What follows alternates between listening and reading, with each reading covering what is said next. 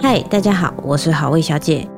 等待广告过去，对你来说只要几秒，但弱势的等待却是没有期限的。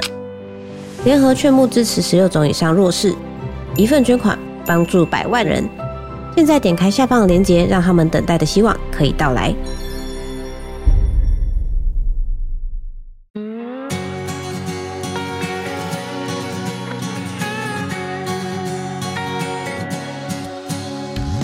各位听众朋友，大家好，欢迎收听《哇塞新观点》，与你一起发现新视野。我们的生活目的啊，除了柴米油盐酱醋茶外，还能有什么呢？如果我们处于一个生活困顿的情况底下，难道我们的生活就没有意义吗？今天呢，我们就邀请了一个重量级的来宾，跟大家聊聊怎么样去塑造你自己的内在成就。好，那我们先邀请知名讲者，就是人气作家，以前还是金融专家的艾瑞克。大家好，宇哲好，我是内在成就的作者艾瑞克。读《内在成就》这本书的时候啊，有很多的点都跟心理学里面在谈，比方说意义，或者是在谈关于自我实现，都有这些雷同的地方。所以今天呢，我就很希望请艾瑞克来跟大家分享一下，从他本人的这些经历，你所看到的东西，跟你所体悟到的东西，跟心理学切合的地方。这本书的书名《内在成就》。副标呢，就是成为你真正想要成为的人。其实很多人呢、啊，在看到这个标题的时候，可能也会有一种想法是：啊，我当然想要成为我想成为的人啊，可是我就是不允许啊，我要赚钱啊，我要养父母、养孩子啊，所以我得要委屈在现实底下，没办法，因为大环境的关系，没有办法让他成为他想要的人。好，那就你的观点，大环境对我们寻找内在成就的影响力有多大？或者是我们每一个人都可以摆脱这样子外在的枷锁来寻找他的内在成就吗？一般我们不管上班族啊，或者是自媒体工作者，甚至家庭主妇，都会这样怀疑：我们的梦想真的能实现吗？啊。还是要屈服于现实？但是哈，我说这个世界本来就不是二择一的。所以我书里面谈到一个很重要的观点哦，它是一个三角形的平衡。最右边呢是有偿的工作，有金钱收入的工作。这个东西哈，我们要随着年龄的比重，一开始年轻的时候要多一点，嗯，因为你要，要存款，对，因为你要实现梦想，梦想这东西把它放在上面，然后叫自我实现，这是一个需要经济基础你才能够去做的。比如说我去演讲的时候啊，每一场我都给五个人拿着麦克风分享，他将来自我实现要做什么。嗯，哎，然后就有一个很酷哦，他说他要买一个小岛当岛主，我就说 那那好，那你一定要顾好你的有偿的工作，不然你想要直接一步登天，那你就饿死在岛上了。然后也有人说他想要在海边开书店，因为他觉得海边很辽阔的地方，再加上阅读，那个心思是可以整个哇，好浪漫哦。对，然后我就请现场给他鼓掌。因为书店啊，一家一家关哦，所以你要有破产的打算。可是还有第三种叫无偿的工作哦，去帮助别人。当然，有些人想说啊，我自己都顾不好了，我家人都没饭吃了，我还去帮别人？对啊，哎，其实哈，这是个迷失。嗯，因为我们的知名度啊、经验值，在无偿帮助别人的工作是快速累积的。OK，因为如果我们每一个案子都要报价，然后跟市场上那些很厉害的人拼，你不见得抢得到案子哎。嗯所以初期你可能用无偿，也不代表说你一定要零元哦，你可能只是帮忙好朋友，你只是收个基本的费用，哎，可是你做的很好，朋友就到处帮你宣传啦，嗯嗯。所以无偿的工作，它其实是累积经验值、累积人脉、累积知名度最快的方式。听起来你说的无偿，其实它这个报酬其实是很内在的，或是它是让你提高你的影响力，或是让大家跟你建立连结的这一种。没错。因为连结在这个世界越来越重要了，不然哈，你光有才能，可是别人看不到你，对，你没有机会。对，这个世界是哈，大家都有机会，但是赢家是少数，因为赢家掌握了连结，他们可以一倍的努力被几万倍的人看到了。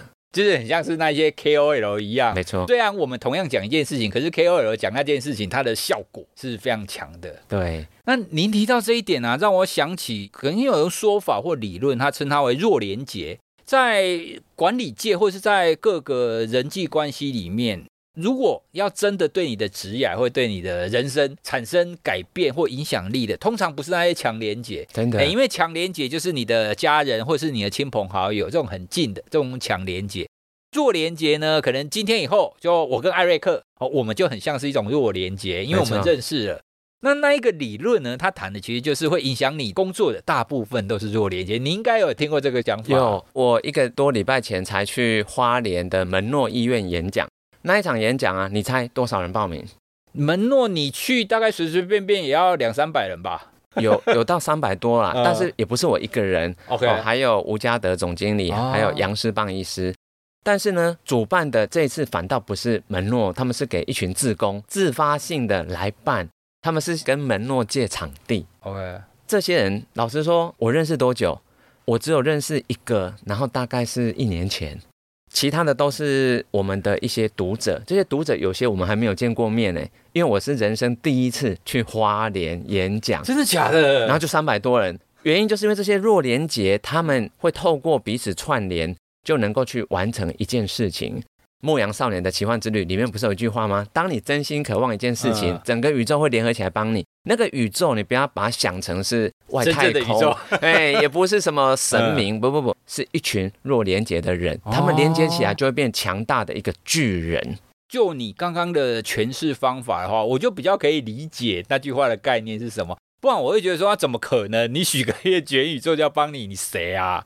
但是这样子的前提仍然是在于你必须要试着去建立你的弱连接，而这个弱连接在我们生活当中，特别是当你平常可能是生活困顿，或是你不是那种非常富有可以去捐钱帮助别人的，平常其实就可以做一些无偿的工作来建立这个弱连接。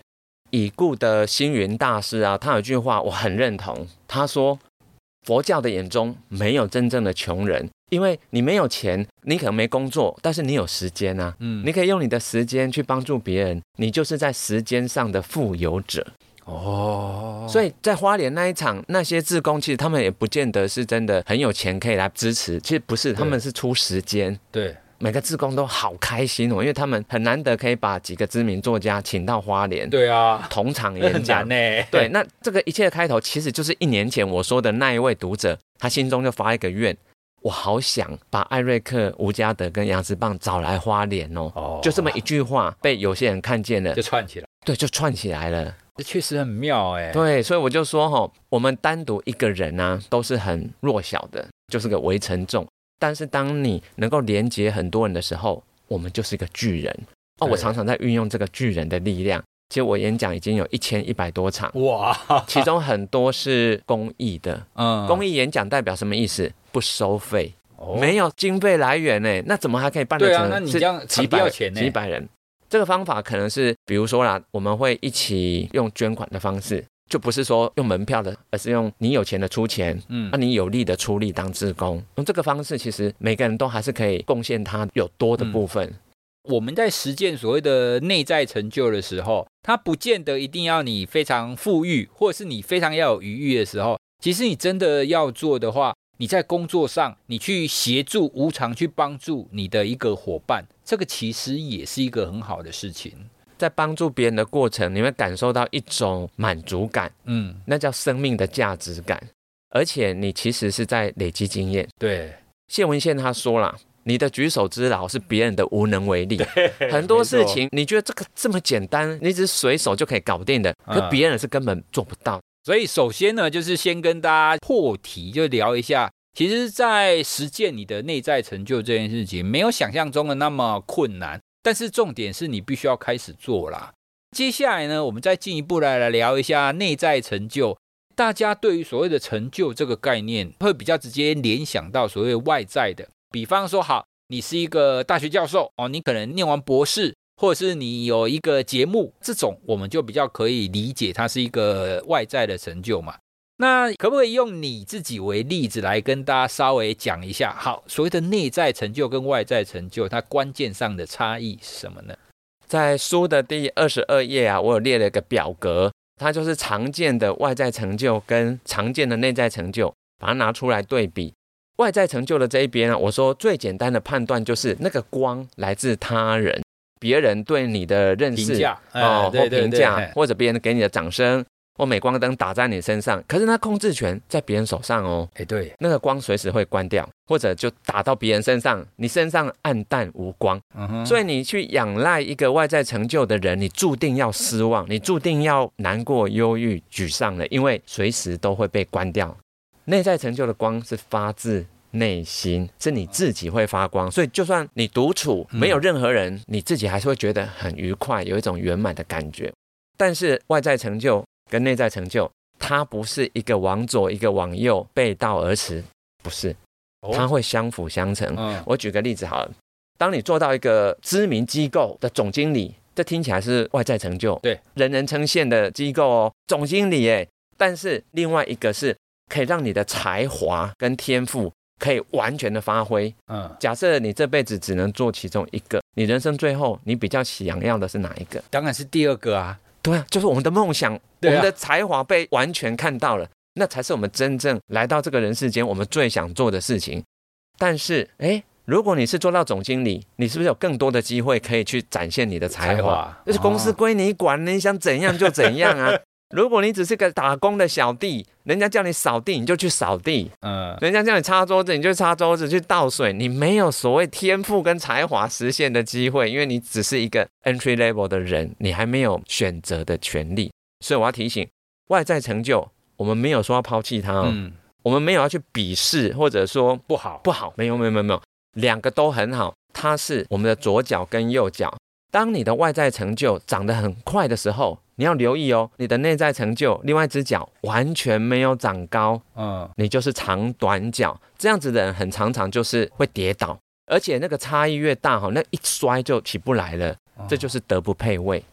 你刚刚描述我觉得好传神哦，其实内在跟外在就很像是我们的肉体跟我们的心灵一样，你。身体在成长，你的心灵的部分也一样需要有这种成长嘛？没错。那你刚刚提到，其实这两个它确实有一定程度的，它会是分开的，但是它也可以交织在一起。比方说，可能有一个人，像比如说艾瑞克或者是宪哥，你们其实是透过实践你的内在成就，同时也可以跟外在成就这样相辅相成嘛？没错，对不对？所以假设一个人一只脚受伤，难道他就不能走路吗？可以啊，只是比较慢。嗯。当你两只脚都是健全的状态，一样高度、一样长度的时候，你可以跑，你跑得非常的快。对，外在成就只要运用得当，它是内在成就的催化剂。嗯嗯，它可以帮助我们更快取得内在成就。我再举一个例子啊，哈，我们以前在投资圈呢、啊，很多人都把巴菲特封为股神。神对，而且确实他几年前一直都是全世界首富。可是我告诉你哦。巴菲特他难道没有内在成就吗？他不是只是有钱最有钱的人哦，他很久以前就已经声明把所有的财产全部捐做公益，他不留遗产。所以当你以最有钱的人的身份看他，他是外在成就。可是当他运用这些外在成就捐助慈善机构的时候，他就变成心灵最富有的人了。所以这两个可以互换，就像我们常常在提到比尔盖茨一样。他自己也是用他自己的非常多的资产去成立基金会，去做那一些不管是研究啦，或是跟我们人的福祉。然后我们每一年也都会报道说，哎，那个比尔盖茨推荐几本书啊，他也是非常关注关于我们人类心灵跟身体健康的议题。没错，其实内外在成就没有想象中的那么复杂。另外呢，我从您刚刚提到的东西，好像所谓的内在成就跟外在成就的差别，它不见得一定是行为上的差别。比方说，同样我在做 podcast 好了，好，那如果我把我做 podcast 这件事情关注到，好，我到底有多少流量？大家是不是都订阅我？那大家都说我好棒，这就是外在成就嘛？可是呢，同样一件事情，我也可以去关注说，好，我是不是把我想讲的东西都讲出来了？那我是不是有持续的累积？我是不是有持续的做到我最想做的事？这个可能就比较像是您的内在成就的观点。没错，这个东西就是你在意的，真的的焦点是什么？如果你焦点都是流量、跟按赞数、分享数跟掌声，那个就是外在成就。可是不要忘了哦，这些流量代表的是多少人被你帮助了。嗯，因为听我们节目的人，他们至少学到一些新东西，对，或者一些新方法，甚至心结被解开了，或者思维被启发了，哎，这个都是帮助人呢。对，所以你以帮助多少人这个来算，就是内在成就。您提到这个，也确实是我最常跟大家分享的，因为我们也会收到一些听众说，哎，他因为听了哪一集，然后他可能有那种顿悟的感觉，甚至呢，他曾经有想要想不开。可是他刚好就是在那个 moment 就听到了那一集，解开了他的盲点，然后就继续生活下去。对对啊，其实从这个观点来看，我我我我真的觉得我们做节目蛮有意义的，远比流量的意义还要重大许多，大太多了。所以我们应该要去关注这一些我工作上内在的部分，外在也不是说不关注，只是你要更清楚的去发现或去知道你的内在成就是什么。好，那接下来呢？你书里面有一段话很有意思。你说啊，你想要遇到什么样子的人，自己先去成为这样子的一个人。但是这句话说来很简单，可是其实很深沉呢。因为特别是你如果跟大学生，甚至你跟高中生说，哎，你以后想要成为什么样子的人啊？他们多半想象说，哎，我要成为有钱人啊，或是我要成为科学家，我要成为医师，我要成为律师。这些其实也都是典型的所谓的外在成就。那也确实，外在成就它是比较具体，而我们比较常谈论的，所以大家都会很直接联想到这个部分嘛。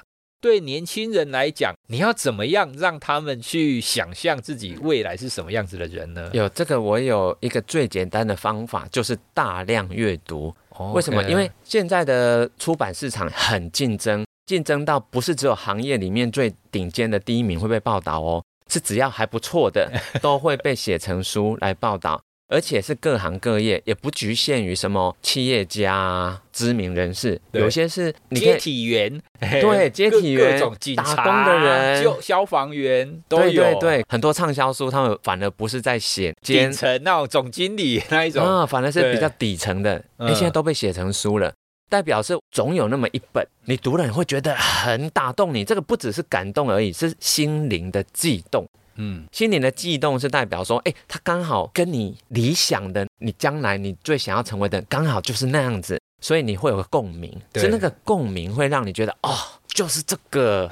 然后呢，他做什么，你就去做类似的事情，你慢慢就跟他走在同一个方向了。哎，可是说到这个啊，我就开始很好奇，艾瑞克，你本来是在做金融理财的嘛？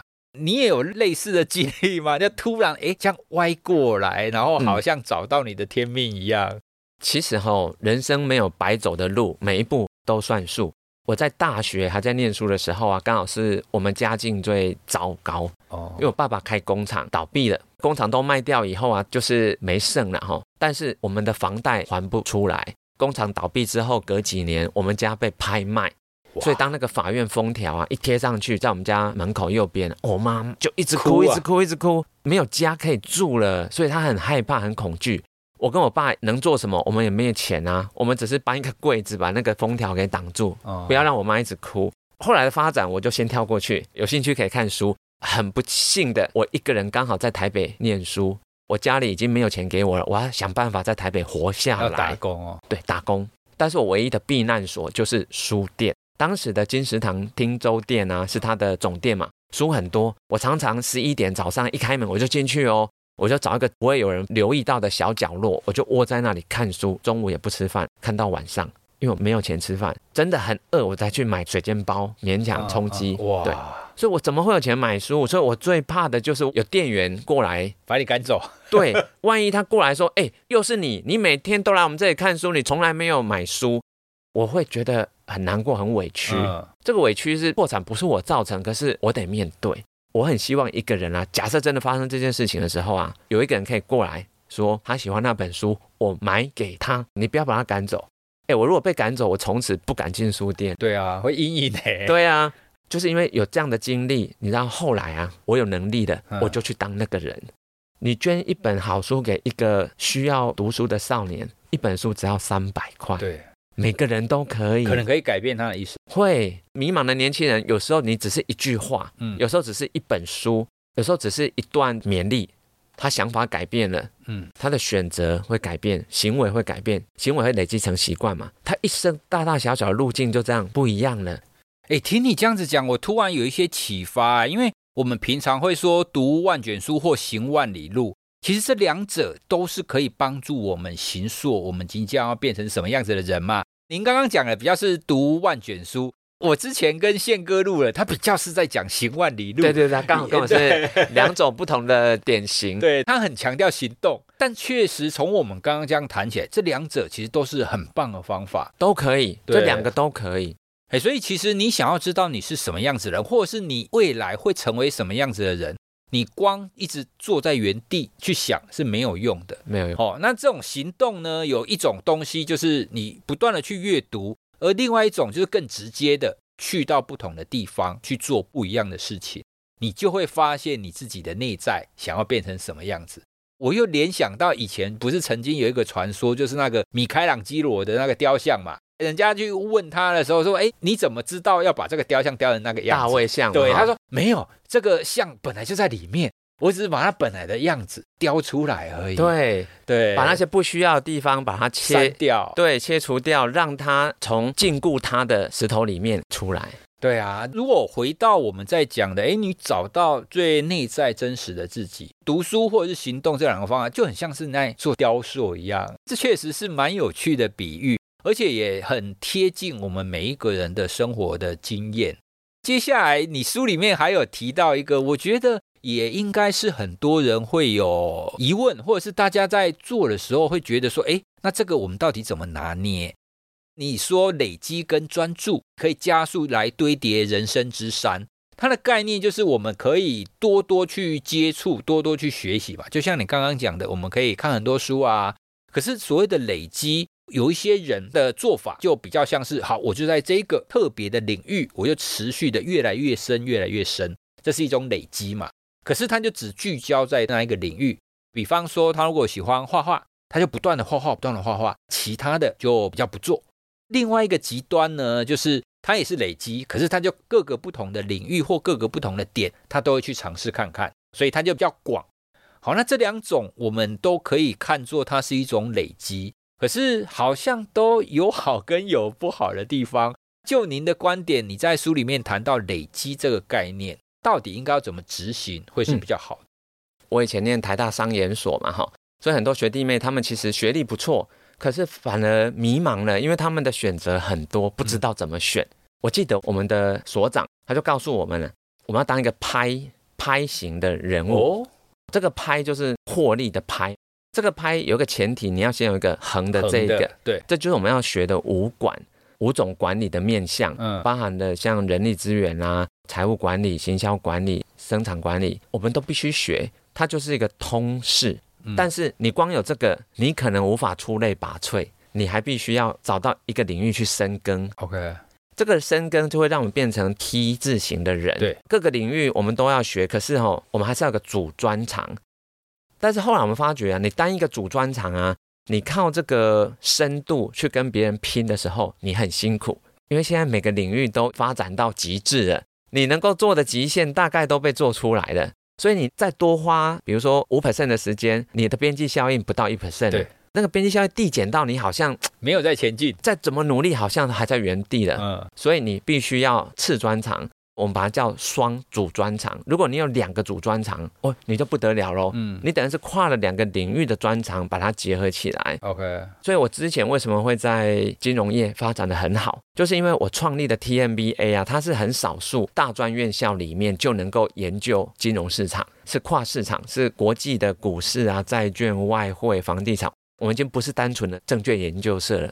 但是你光有这个的话，可能还是没办法跟那些市场上的基金经理人比啊。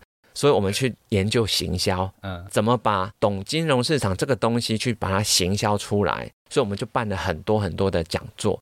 我们不是单纯只会投资而已，我们是在金融圈里面建立的人脉圈，像是国泰金融集团，他要办一些种子培训计划。他要办那种全国性的说明会，那当然就找 TMBA，因为 TMBA 现在是全台湾最大的 NBA 的组织，哇！所以他们要的人才都在 TMBA 里面，所以你看金融跟人脉两个叠在一起，这就很值钱了。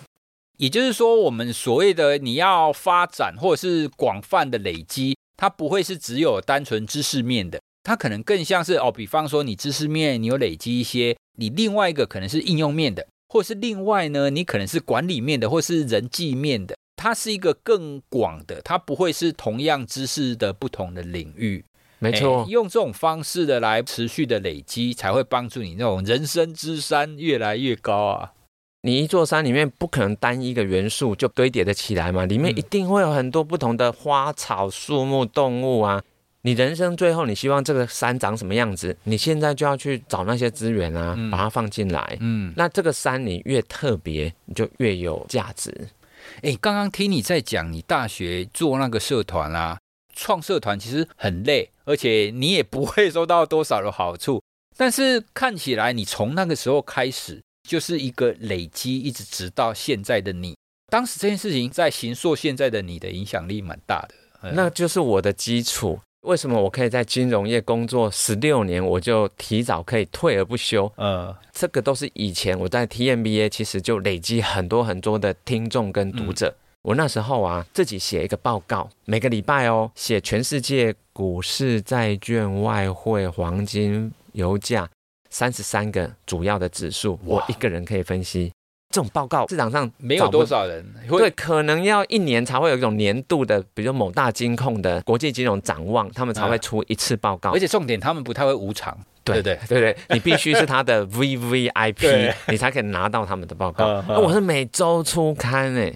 所以这东西就风靡啊，就到处转传转传，我那个订阅读者就到六千，所以我后来就发觉，哎，我不管想要办什么活动，我只要发 email 给这个六千个订户，每一场都爆满啊！我要办什么讲座，都来五百个，所以没有白走的路，每一步都算数。这其实就是累积的力量。虽然你觉得，哎，我干嘛这么辛苦？他们读完电子报，他也不会回馈给我什么啊，他也不会特地找我去干嘛，但是这样持续的做。就会变成是你现在非常重要的一个基础。虽然很多人都做了这么多，你说无偿的事情去帮助别人，但是有一个关键就是你要卓越。因为你如果只是纯粹付出，那你可能内在成就很高，可是你没有外在成就，有一天你可能会觉得有点可惜，有点难过。为什么没办法过得像别人那么优渥？我们 DMBA 的第八届的社长哦，他就讲得很好，他说哈。卓越这个字叫 outstanding，嗯，outstanding 啊，你要 stand out，你要站出来做一件能够号召大家做的，通常就是一个有意义的事情。对，所以我在书里面有提到，你只要能够用意义感，就可以号召很多弱连接，全部都连接起来了。对，现代人老实说都有一点空虚啊，我们在寻找一个归属感。我们寻找一个意义，没错，只要有一件有意义的事，我们就愿意了。对，因为它不会花我们很多钱、很多时间，可是有意义，你就可以记得，可能一辈子啊。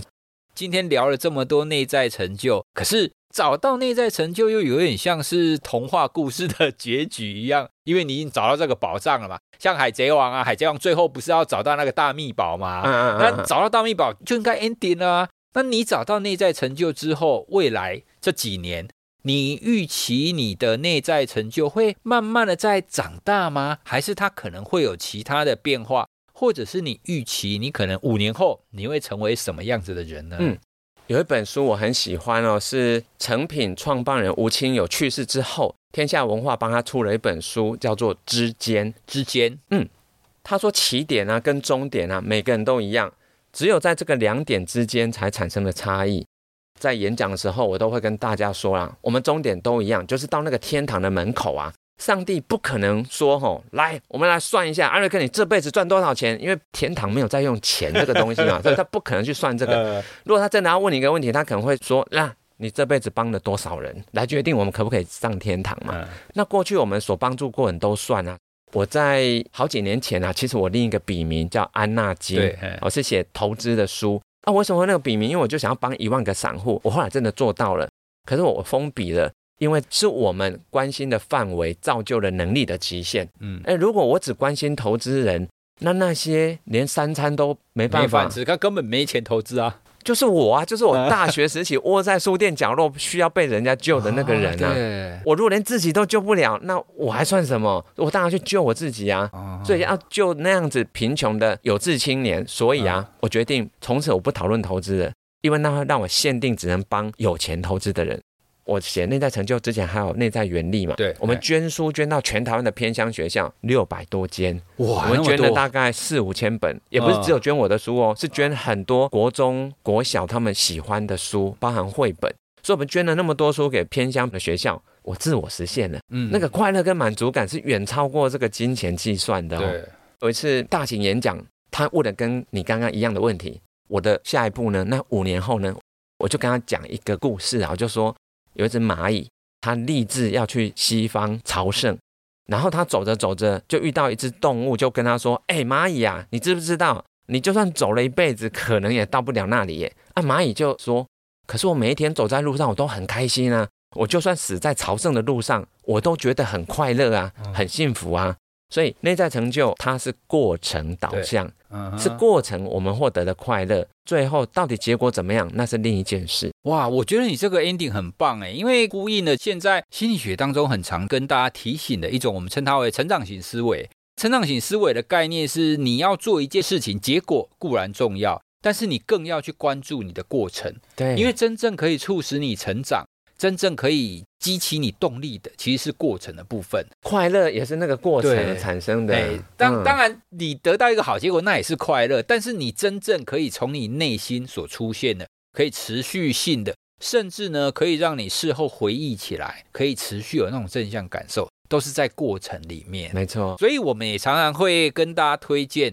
你在做任何事，像很多人都会聚焦在结果，哈，比方说有没有一百分啊，嗯、那专案有没有得奖，嗯，好，但是这个固然是好，可是呢，别忘了我们的内在成就。第一个，它是在你的过程；第二个呢，我们刚刚也聊到，在你的累积；第三个呢，你需要去发掘你自己内心做什么事情是快乐。没错，所以从这边呢，可以渐渐的形塑，然后发现你是怎么样子的一个人。今天呢，非常谢谢艾瑞克来跟我们聊这本《内在成就》这本书。我自己在读的时候是觉得它里面谈的很多都会隐隐约约有心理学的影子在，特别是像你有提到关于心流，你怎么样去累积，你怎么样去发现你的热情，你也可以从心流的观点去看。那我在另外一个节目《哇塞读心书》也会有一集，就是由我自己来导读您的这本书《内在成就》。你觉得哎，还想要对这本书有多一点的了解的话，你也可以从我们的资讯栏点过去，去听听我们读心书里面由我来导读这本书哦。今天谢谢艾瑞克来跟我们分享他的观点，都欢迎你留言或私讯给我们。那我们就聊到这边，谢谢大家，谢谢艾瑞克，谢谢宇哲，拜拜，拜拜。